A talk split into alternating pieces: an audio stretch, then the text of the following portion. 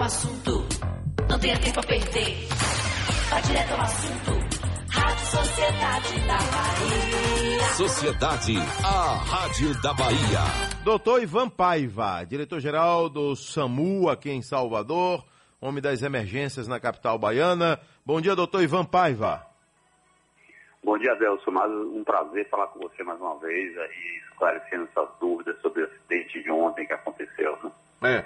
É, é isso, doutor. Quando a gente se depara numa situação, né, que primeiro que ainda não tem a dimensão, né, como ontem, né, e torcemos e graças a Deus não tivemos uma tragédia histórica na capital baiana para entrar para a história, né? Foi um acidente com pessoas feridas, né? não tivemos nenhuma morte registrada, mas em situação assim, doutor, de caos, de, de pânico, né? O SAMU chega também na condição ali forte, né, para amenizar a situação e já chega todo com mais equipes, já tem ideia, só no local para ter uma ideia. Qual é a avaliação que é feita num caso específico como esse de ontem, doutor? Bom, quando o nosso serviço é acionado, normalmente é feito o mais rápido possível, às vezes mais rápido do que outras instituições, porque todo mundo vê quando tem uma presença de uma pessoa ferida, já tem o hábito de ligar para o 192. A grande dificuldade que nós temos nessa primeira ligação é que a pessoa que está em campo, às vezes não dá uma informações que possam dimensionar a necessidade da resposta. Nós já tivemos em Salvador alguns eventos, você deve lembrar, aquele ônibus que caiu ali do próximo shopping Bela Vista, nós tivemos o naufrágio da lancha Cavalo Marinho, e são situações que a gente denomina no, na parte médica como acidente de múltiplas vítimas. E a grande dificuldade naquele primeiro momento é dimensionar para que a gente possa dar resposta, mesmo porque eu não posso mandar todas as ambulâncias da cidade porque a cidade continua, né? Continuam pessoas caindo de moto, tendo infarto, tendo AVC, então eu não posso direcionar tudo. A gente tem que dar a resposta adequada para que atenda a necessidade sem desguarnecer as outras atividades de emergências médicas da cidade. Então, assim, a gente começa a buscar informações, mas de imediato já é disparado uma unidade e uma unidade sempre com médico, independente de ser um evento com é, gravidade, com feridos muito graves ou não, a gente manda médicos para campo, porque eles têm uma capacidade de ter um treinamento para fazer esse dimensionamento. E esse primeiro médico, ele passa a dar informações mais precisas sobre o quantitativo de vítimas e a quantidade de ambulâncias necessárias para que a gente possa dar resposta. Mas então, assim, uma vez feito esse dimensionamento, é, tem que se afastar muitas vezes houve uma, uma, colisão de dois trens no subúrbio ferroviário, quando os trens ainda rodavam, e que a quantidade estimada de vítimas era de 100 vítimas. Graças a Deus, mais uma vez, o trem estava em baixa velocidade e foram vítimas leves, mas assim, é, chegar ali àquele local e identificar quem é vítima, e às vezes tem muitos curiosos, né? nesse episódio do trem do subúrbio, era difícil identificar quem estava ali olhando e quem era a vítima. Tem que aí perguntando se eu estava no trem, para que a gente pudesse fazer uma avaliação e identificar e não deixar passar ninguém que estivesse no trem e tivesse tomado alguma pancada, alguma colisão e, e não fosse atendida pela equipe médica.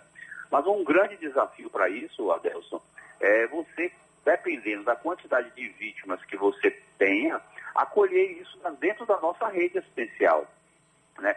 Então é imagine que vamos supor que ao invés de seis vítimas, como nós tivemos ontem no acidente, se tivessem 60, não poderia acolher todo mundo e mandar para o HGF. Você só faz mudar o problema de lugar, porque não há equipes médicas suficientes dentro do HGF, por exemplo, para que possa acolher esses pacientes. Então a missão do médico, das equipes de campo, é identificar quem são os pacientes mais leves e que podem ir para as UPAs, e nós só em Salvador do município nós temos 16. Então, se de 60 pacientes fossem ontem, por exemplo, se eu mandar 4, 5 para cada UPA, eu já consigo acolher dentro da minha rede essencial e sem causar um grande transtorno. Porque chegar 3, 4 pacientes em cada unidade de saúde, eu tenho equipes médicas suficientes para poder atender. Então, as pessoas não têm essa dimensão do que é regular esses pacientes os mais graves, obviamente, irão para o Hospital do Subúrbio, Hospital Municipal, Hospital Geral do Estado.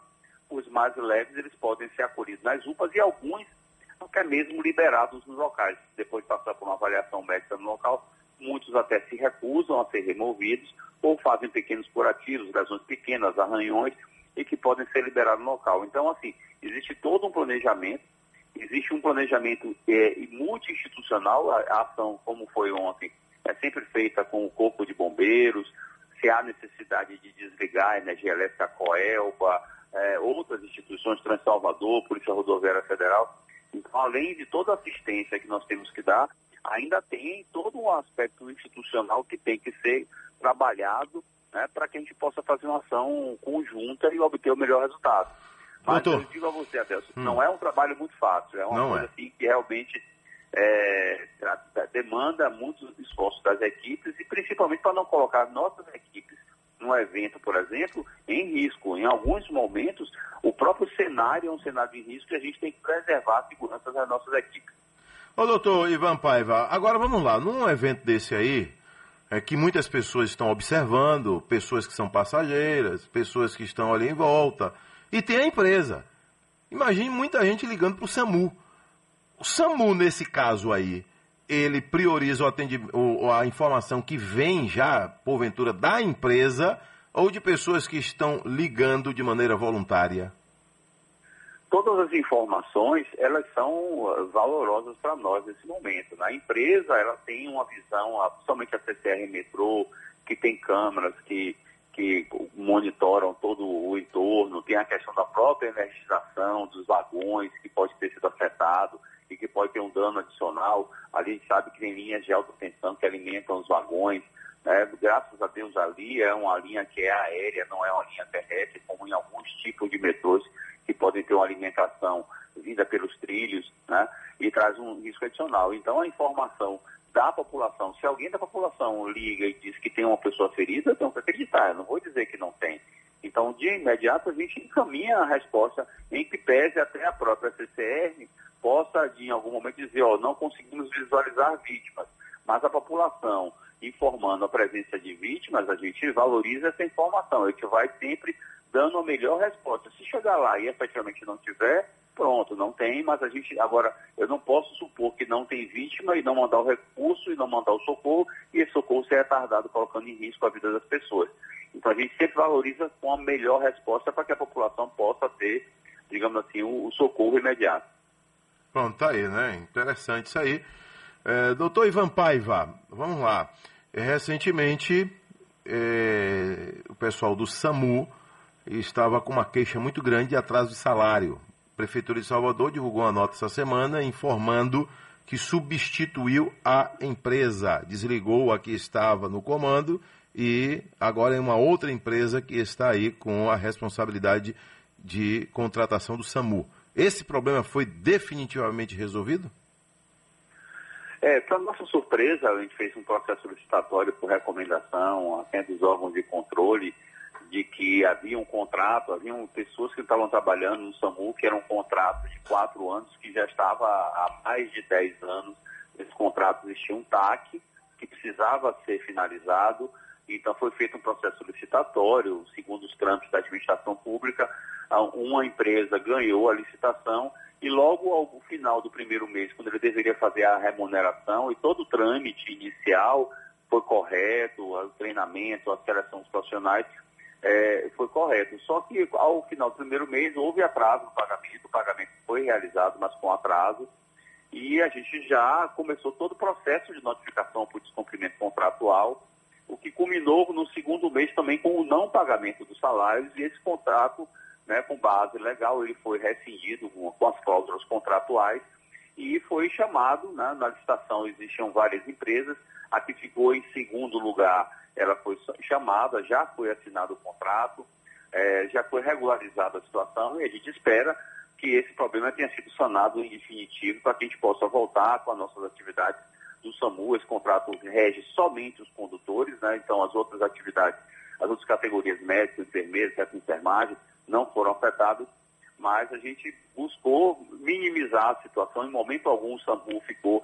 Eu quero agradecer até a compreensão, a gente sabe a importância de receber o salário no dia correto por parte dos profissionais, mas os profissionais continuaram a exercer a sua função, vendo que todo, tanto a Secretaria de Gestão quanto a Secretaria de Saúde elas estavam empenhadas na solução dentro da legalidade para a solução do problema.